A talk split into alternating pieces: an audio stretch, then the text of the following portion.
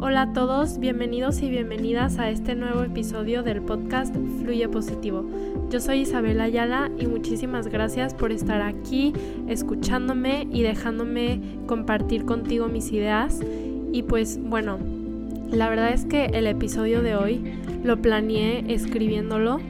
Todo lo quise escribir como en forma de carta porque así fue como me inspiré y salió natural y pues la verdad dije, esto está buenísimo compartirlo en el podcast porque creo que a muchos nos puede ayudar.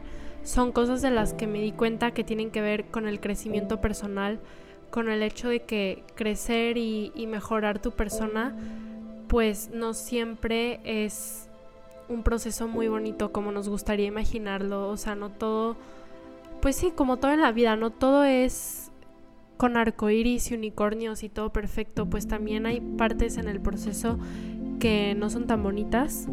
Y bueno, tal vez te suena un poco negativo todo esto que estoy diciendo en la introducción, pero no, o sea, yo creo que todo lo que voy a decir en esta carta que escribí, pues te va a servir mucho para reflexionar en este tema. También reflexiono un poco sobre la verdad, sobre la humildad eh, y sobre pues vivir en base a, la verdad de lo que somos y de quién somos. Entonces, ¿sabes qué? Ya para no darle más rollo a la introducción y ya meterme en lo que te quiero eh, decir hoy y en lo que quiero reflexionar, pues vamos a empezar. Aquí va.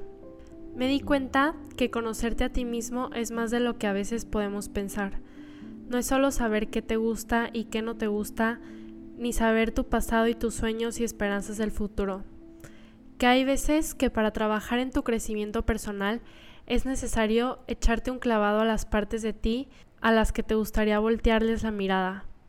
Vas a terapia para conocerte mejor, para que a partir de darte cuenta de cosas que bajo tu propia luz no podías ver y cambies aquello que es necesario para tener una mejor relación contigo mismo y con los demás. Conocerse a uno mismo implica vivir en la verdad, de nada te ayudas a ti mismo y a los demás engañándote.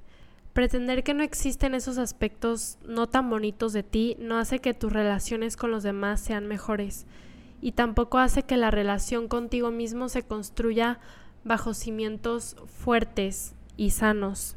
Solo ver lo bonito de uno mismo o ver lo amargado endulzado no te permite crecer en una mejor versión de ti. No pretendo ser negativa ni pesimista, al contrario, me parece bastante valiente la persona que se echa un clavado a ver las partes tóxicas de ella misma, en vez de querer culpar a los demás en todo momento. Porque es muy fácil apuntar al otro cuando sabes que al voltearte a ver a ti mismo surge un sentimiento de incomodidad. Porque a veces la verdad es incómoda y sobre todo cuando nos pega directamente al ego. Nuestro ego quiere pensar que somos perfectos y le duele cuando no somos la prioridad número uno de los demás, o cuando le llega la mínima pista de que tal vez eres tú la persona que tiene alguna herida que tienes la responsabilidad de sanar. Las heridas del corazón son como las heridas de la piel. Si te cortas y quieres impedir que se infecte y se haga peor, le echas alcohol aunque duela, porque sabes que ese dolor es temporal, pero a largo plazo será mejor y lograrás sanar. Pues es igual con el corazón. Hay heridas que tenemos que sanar, aunque el desinfectante al principio implique un dolor al ego, a la soberbia.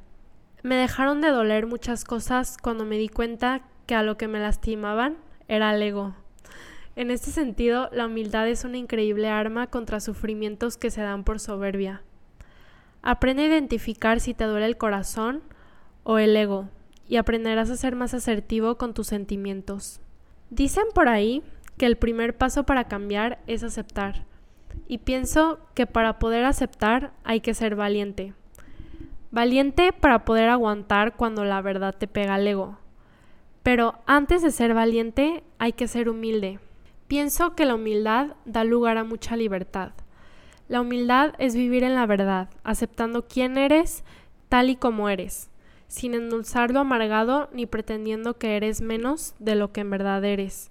La persona humilde sabe en qué es bueno y usa sus talentos para dar fruto con ellos sin esconder la flojera con la etiqueta de humildad para pretender que es capaz de menos de lo que en realidad es. La humildad también da libertad porque te da lugar a ser imperfecto. Qué libertad cuando aceptas con sencillez esos aspectos de ti que no son como te gustaría.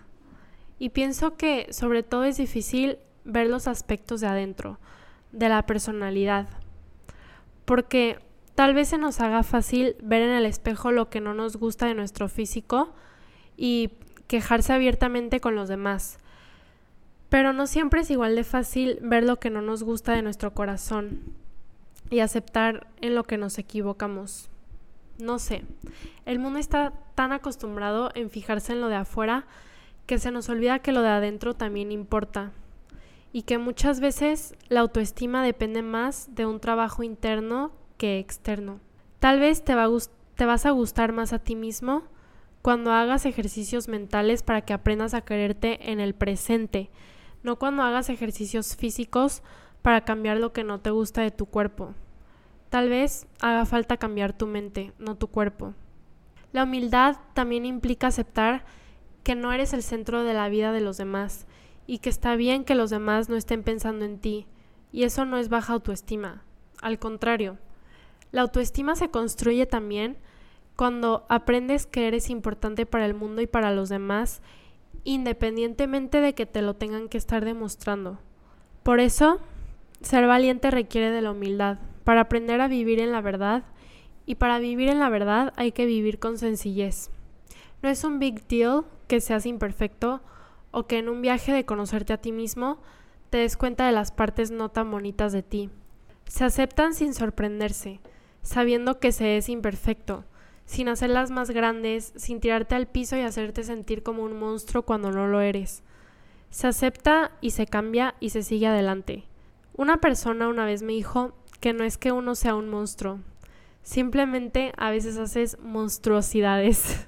y yo le quiero agregar que también haces cosas buenas y que las personas no somos blanco y negro.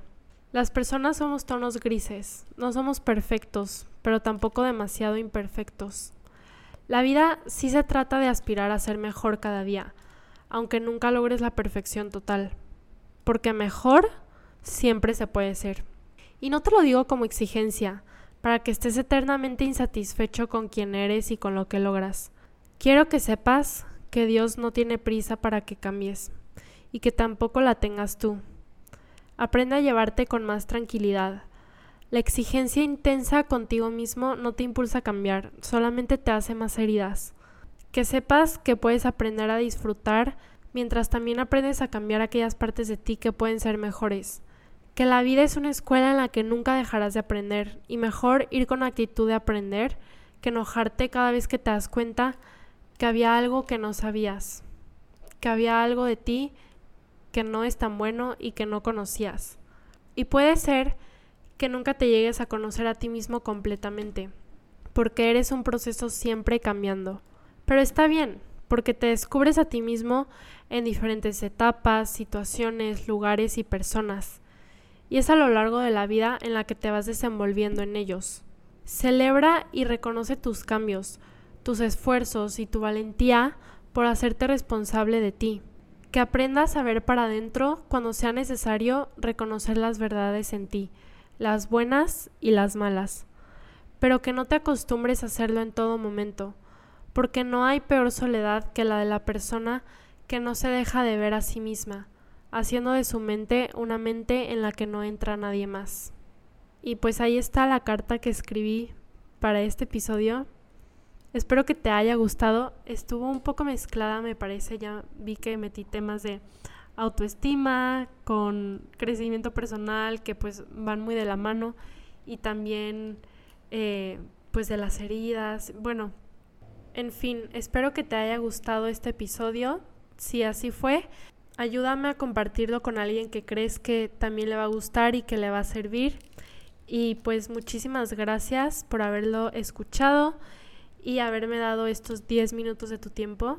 Que estés muy bien y tengas una gran semana. Adiós.